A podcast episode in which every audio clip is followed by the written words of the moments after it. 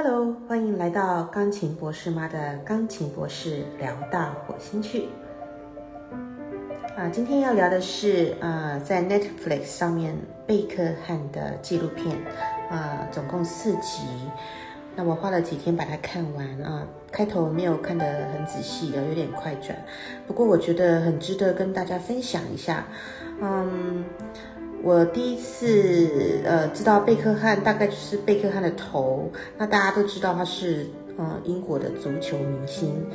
但是大家最为为呃知道的应该是他娶了一个老婆是呃那个辣妹啊。他叫什么名字？现在突然想不起来。那个大家都叫她贝嫂啊，Victoria，Victoria Beckham。那他在最近啊，他这个太太也开始一个他自己的那个服装的王国。那我在 IG 常常会看到他们会分享啊他的服装啊，还有他会跟贝克汉一起，每次他服装秀的结束的时候，贝克汉就会带着他的孩子们，然后一起呃去为那个贝嫂来鼓掌，就是可以看到他他们一家人都是非常的团结。那他的小女儿呢，呃以前就看到他小时候胖胖的，然后现在长大还是有点 chubby，有点。呃，微胖，但是呃，有越来越没有那么胖了。但是就是可以看到，从 IG 看到他们一家人非常的紧密。那我自己也本身也觉得那个贝嫂的那个服装设计的那个才华也也非常棒啊，因为也蛮喜欢她那一种利落，然后又有点 sexy 啊，所以不是只是好看而已，他的服装呃是有点 sexy，然后就觉得说呃很有才华。那但是对贝克汉并没有那么了解，只知道说那个时候有他有个呃他的标志贝克汉头，然后也只也只知道说他是一个足球明星。那借由这个呃纪录片，我有点就是吓到了，就是常常我们嗯我们只看到这些呃很很 popular 的人，他们光鲜亮丽的一面，我们只知道说他长得很帅。然后好像就是很有钱这样子，因为呃踢足球嘛。但是我们并不知道说他背后呃的一些故事。那借由这四集的纪录片，这四集的纪录片算是蛮呃详尽的记介绍了他从小呃到一直到现在他的生活状况。那他呃这个纪录片的尾声，嗯。他是在一个大庄园哦，里面有一个很大的草地，还有湖啊。他们还有一个小小的呃足球场，他可以跟他的儿子练球。那而且你绝对不会想到贝克汉喜欢做什么，他就是喜欢呃自己烤肉。而且他是一个非常 tidy、非常爱整齐的人，呃，他的服装、他的跟他的那个服装间啊，所有的那个 T 恤都是按照那个那个颜色，而且还会。啊，就是有点层次这样子，所以你可以一目了然，在拿在拿 T 恤的时候也可以很方便。然后所有的衬衫啊、西装啊、领带啊、袜子啊，甚至内裤等都是整理的非常的整齐，然后按照它的它的 style，按照它的颜色分类。然后他在 barbecue 的时候，你就会看到他马上就要嗯，把旁边马上刷的很干净，而且他那个刷就是一直刷一直刷。所以你就可以了解到，他身为一个足球员啊，他从小就是他是从小时候开始就很喜欢热爱足球。那他的爸爸呢也是热爱足球，然后当时他们在英国是他们最爱的一个队伍，就是 Manchester 啊曼曼彻斯特的队伍。那这个东西为什么我会想讲呢？因为这个足球就有点跟钢琴是一样，运动跟那个。呃，练习乐器是有点雷同的，因为你一样，你要那个每天都要练习，而且是从小就要练习。这种东西就是有点像，你如果希望以后能够练到出神入化，你最好就是从小，甚至也是甚至从胎教就要开始了。就等于这种东西不是说你哦，我今天到了一一十几岁、二十几岁，我再开始接触，我就能够有办法练到就是很深很深出神入化啊。这种东西就是有点像语言一样，就像我们我们台湾人，我们要学英文，最好也是从小要有那个环境，就必须把英文练成像母语一样。就是你要有那个环境的话，你才有办法把英文讲得非常的字正腔圆，非常的流畅。就是像你如果到大学才开始学英文的话，那可能，呃，就是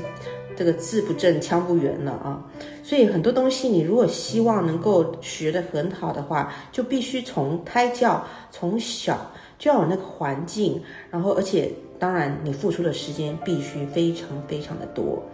那么贝克汉他就是因为他从小就热爱，然后因为刚好他的爸爸也很喜欢足球，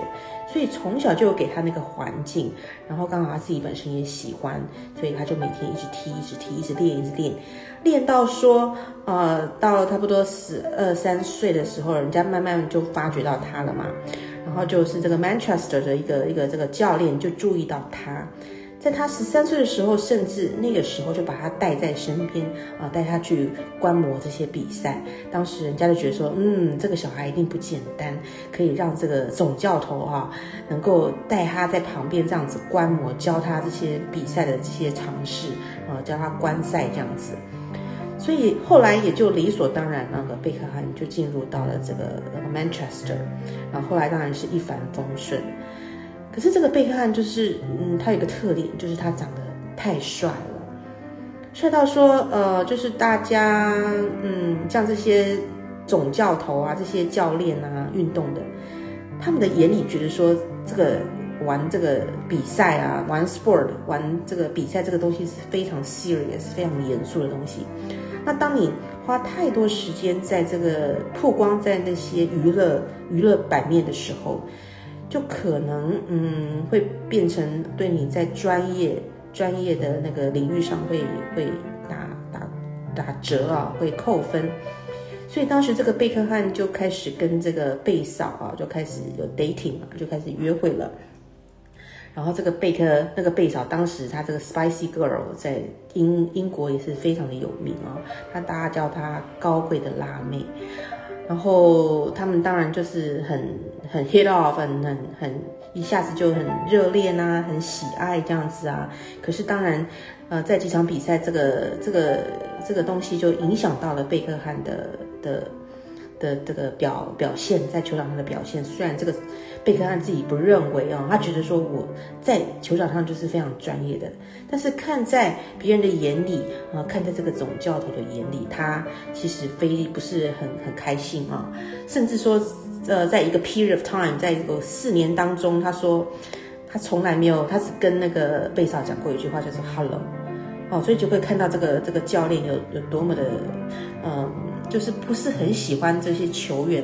呃，在那个在感情上啊，太过太过重视。他觉得说，这个就是你是一个球员，然后你身上背负了这么大的责任，你就是应该要把你全心全意在放在这个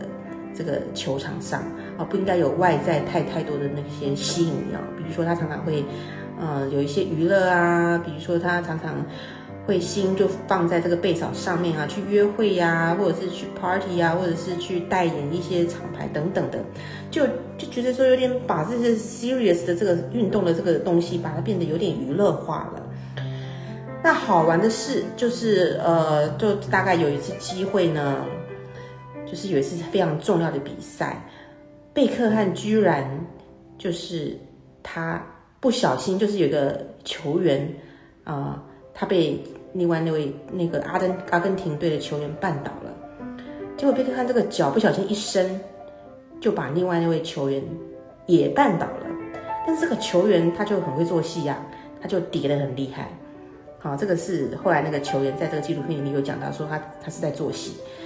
然后在当时在这个球场上，这个贝克汉马上就被发了一张红牌。但是这个是一个非常重要的比赛啊。那那这个贝克汉却因为他的这个一脚，他临时的这个情绪无法控制，然后害这整个英国的这个这个国家的荣誉，却却整个就被被他破坏了啊！所以后来这个英国也没有拿到这个这场冠军啊。所以呢，在这个之后发生什么事，他就下场了嘛。他整场比赛他都不能他都不能打了。结果呢，这个隔天呢，就开始这个全英国上下的人民就开始对他，本来从一系一系之间完全变了色，本来一直吹捧他，他是英国的一个一个一个偶像，结果一系之间，他就开始说你是我们的侮辱，你是你我我们你你害了我们的国家这样子，甚至有人做一个假人啊，把他 hand 就是把他把他在一个一个一个。栋房子的外面居然做了一个假的人啊，就是把穿上那个他的球衣七号，就把他把吊吊在那个地方。哦，这个真的是有点很恐怖啊！就是等于这个整个国家的对这个贝克汉是非常的不能谅解，觉得他怎么可以因为他自己一个人的这个这个被人家绊倒，然后就这么不小心，然后情绪没有办法控制，就害了整个国家的这个荣誉这样子。所以呢，后来呢，也是因为有一次哦，这个总教头不小心在更衣室里面，叫更衣室的那个运那个运动鞋事件，不小心把这个球，他在发脾气，他不小心把这个球就打到这个贝克汉的那个眼睛在上面一点点，然后当当时好像这个总教练说根本就只是擦伤而已，但是那个时候有传言说贝克汉他自己把这个伤势弄得更大了，就是把。就等于说，这个总教头就对这个贝克汉很不能谅解，结果后来这个总教头就叫他走人了，就把他卖给另外一个，呃，在在那个西班牙，那个时候就已经想要把那个贝克汉呃纳入他们的球那个那个球球团里面的这个西班牙队，啊，这个 Royal Royal 这个西班牙这个这个队伍啊，所以后来呢，哎，就阴错阳差。本来贝克汉他心里面一直想着都是要留在英国，他从来没有想过说要帮别的国家打，就却因为阴错阳差，他就到了这个西班牙这个国家。但是呃风风土这个可能有点问题啊，所以他到那边的时候刚好也不是打得很好。然后这个贝嫂那时候他们已经结婚有小孩了，这个贝嫂也很不喜欢说到那个西班牙这个环境，而且。甚至虽然说他自己不喜欢，他也不会过分强调说他不喜欢。但是整个西班牙的一些媒体啊，就在这上面做文章啊，说这个贝嫂不喜欢他们西班牙的大蒜味啊，这对西班牙来讲说批评他们的食物是他们最不能忍受的。所以这个贝贝嫂就觉得说，这整个环境啊、孩子教育等等啊，在这个西班牙都都没有办法受到最好的照顾，所以。而且那个时候，因为他们聚少离多嘛，啊，因为这个贝嫂她有她自己的事业要忙，结果呢，就出现了一个他们他们感情上的一个一个一个一个伤，就是呃那个贝克汉有了外遇这样子。不过后来就是因为他们两个人都是非常爱家的人，非常有家庭观的人，所以最后他们还是希望能够为这个这个这个。这段婚姻为了他们小孩而努力，所以后来有有修复啊。但是后来呢，这个因为他在那个马德里一直都打得不是很好，所以后来就哎，美国他他在他在那个西班牙在打球的时候被放在那个冷板凳上，所以就又又被美美国看到了。在美国又抓住这个机会，所以他又他又跟那个那个贝克汉又联络上了，然后他们就在一个餐厅吃了饭。哦，这个吃饭又被媒体报道了。所以当时这个这个马德里那个西班牙的那个教练一看到说，哦，你居然跟那个美国有有接触，所以他就想说你心没有在我们那个西班牙，所以他就跟他说，你不要再来练球了啊，我们不希望再见到你。哎，结果呢，接下来的一些练习啊，贝克汉虽然他那个时候已经答应到美国去了，但是他的合约还没到期，所以他。虽然这个教练叫他不要再去，他还是每天都去练习。而且这个教练啊，他就不让他们跟他的球球员一起练习啊，他就叫贝克汉去旁边啊，就是完全把他孤立。结果这个贝克汉呢，他也不会因为说人家把他孤立，然后他就不去了。没有，他一样就是每天这样去练习。就后来这个教练就心软啊，而且这个球员也是都站在他那边嘛，所以后来哎就让他回来打。哎，结果意外的啊。本来他都打得不是很好，结果他这样一回来，然后大家对他的的鼓励啊，结果哎他就打了，帮那个西班牙的这个队伍拿到他们西班牙的冠军。可是后来还是他们因为已经那个贝嫂他们已经都已经在那个加州那个地方都已经 settle 了，都已经帮孩子们找好那个学校啦，房子也都装潢好啦，所以后来为了家庭，他还是去了加州，哦，住在加州。但是呢，嗯，刚去的时候一样，因为你每次到一个新的队伍哦，你可能需要适应，而且你跟团员之间的那些默契还没有培养，所以一开始也都没有打得很好。所以后来他那个时候，他就突然之前那个在马德里的，在那个西班牙的那个教练啊，被那个他们原本英英英国的那个那个对被他们招募，请他们回去当那个教练。所以呢，哎，他也邀请那个贝克汉回去帮他们打那个世界杯。啊，替那个米兰队打世界杯，结果这个因为那个贝克汉当时在那个加州，他打的不是很好，因为那边水平那个足球的水平没有很高，所以他因为他很喜欢热爱足球，所以他那个时候他说了，他为了他自己啊，就回去打这个世界杯，就是跟美国队请了六个月的假打了世界杯，但是呢，最后他还是为了他的家庭回来，然后回来之后呢，诶，也找到这个。这个默契哈，因为这个本来这个美国队里面有个球员呢，他就他就不开心啦。他说你对我们这个球球队不尽心呐，然后就是让他知道说，哎，我的这个美国球队对我来讲就是像曼彻斯特对你的意义那样子。就后来这个这个贝克汉他也懂了这个心思啊，他的这个意义，所以他也就。他也就换了一种思维，所以也就很努力的，然后就帮这个美国这个队打到他们美国的冠军。OK，所以你就可以看到啊，这个他从小。这样子一直一直一直练，一直练，一直练。当然，这个足球生涯、运动员的生涯也没有办法是一辈子的。所以到了某个阶段，他后来这个在加州一段时间之后，他后来又回到那个，又被回到欧洲，又又被巴巴黎招募。但是你打没有多久，就因为他觉得身体已经不行了。会会累，隔天打完就隔天酸痛，没有办法下床，所以他就呃就宣布退休了。但是退休后也马上他又找到另外一个工作，又到加那个美国的佛罗里达去担任呃教练的这个职位。就他是一个停不下来的人，你就看可以看到，其实音乐跟音乐的学习跟运动的学习是很雷同的。他们都是你若想要出人头地，都是必须要从很小。然后你要有那个热热情，要有那个毅力练习，你要花很多时间，而且你要有那个环境，你要有好的老师，你要有好的 mentor。像这个，呃，这个贝克汉，他就是他的爸爸，就是他的一个很大的助力。虽然说他的他的爸爸，他里面纪录片有提到，他的爸爸对他非常非常的严格，可是他就说啦，如果他们就在这个纪录片，他们就说了，如果没有他爸爸这么严厉的对他，可能他就没有办法适应这么高压的那个球队的环境。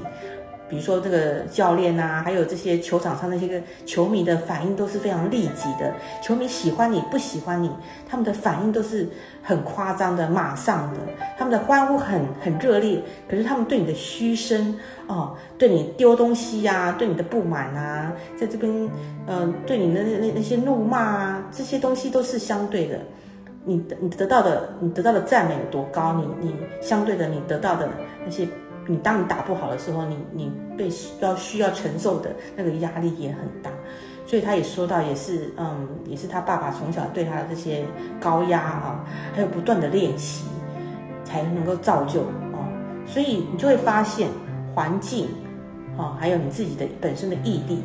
还有你本身的老师、你的 mentor，这些都是缺一不可。然后他长时间的这些付出。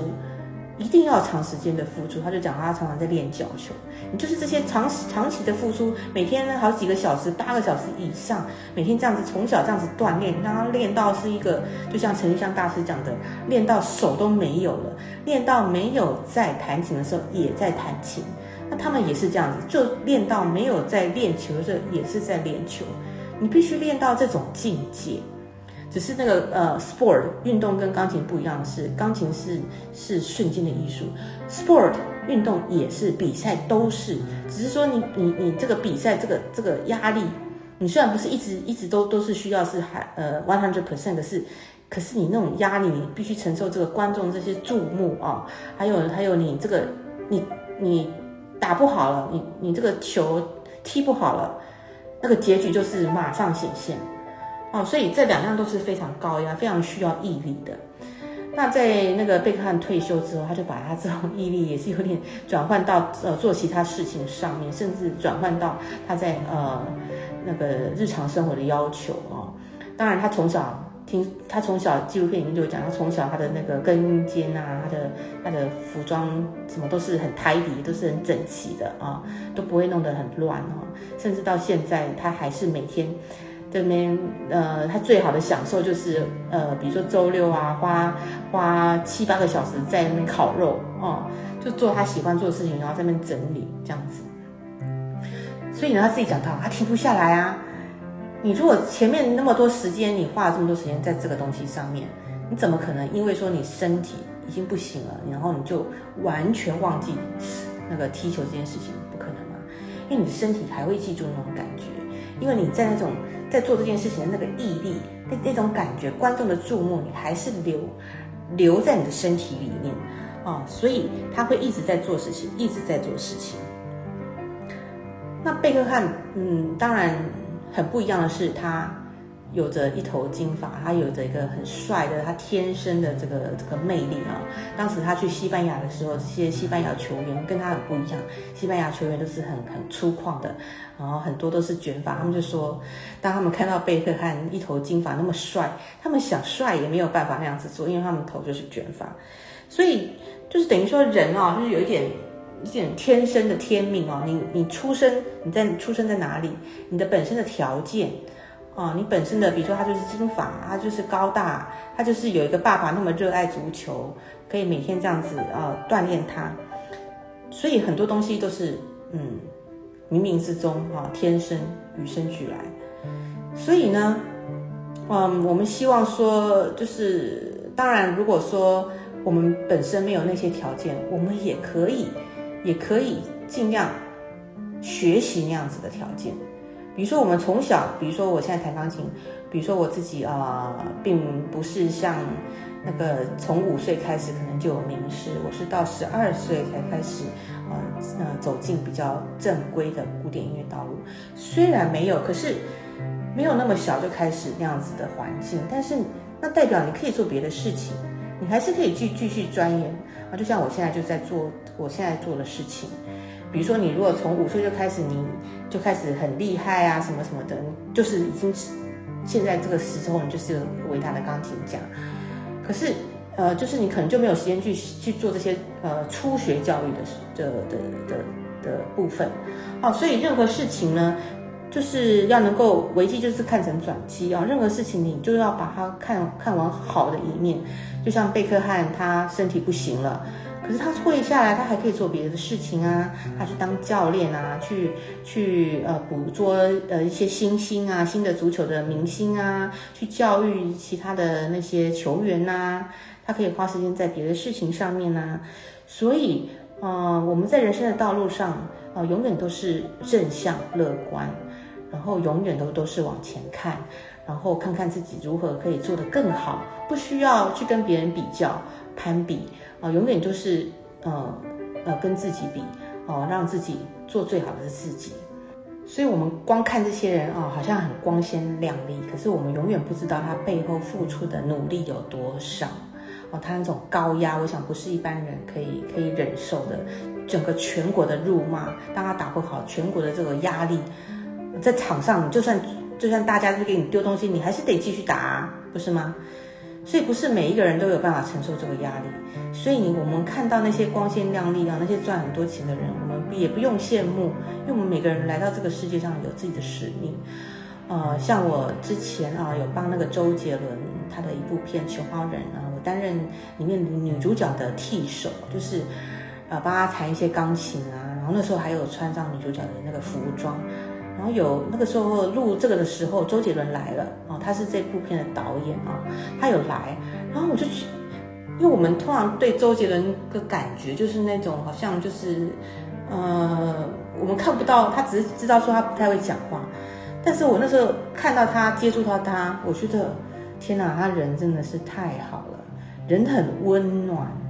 我没有看过有人就是，算他不多话。但是你可以感受到他的他的温暖。当下我就我就觉得了，我就知道说啊，原来人家可以赚那么多钱，人家有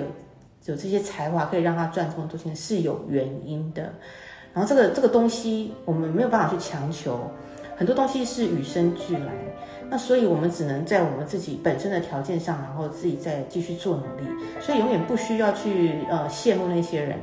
因为每个人就是有天生以前以前的带来的，然后还有他们这辈子的努力。那我们要做的就是，我们这辈子就是好好的，呃，修炼自己啊，让自己更好，然后做一些呃利益他人的事情。这样说不定我们在来世的时候，我们也可以变成一个更好的人，有更好的条件做更更好的事情。那我们就专注在我们这一生这一生里面，把这一生的事情做好就好了。好了，以上是我简单的分享，希望大家会喜欢，下次见喽。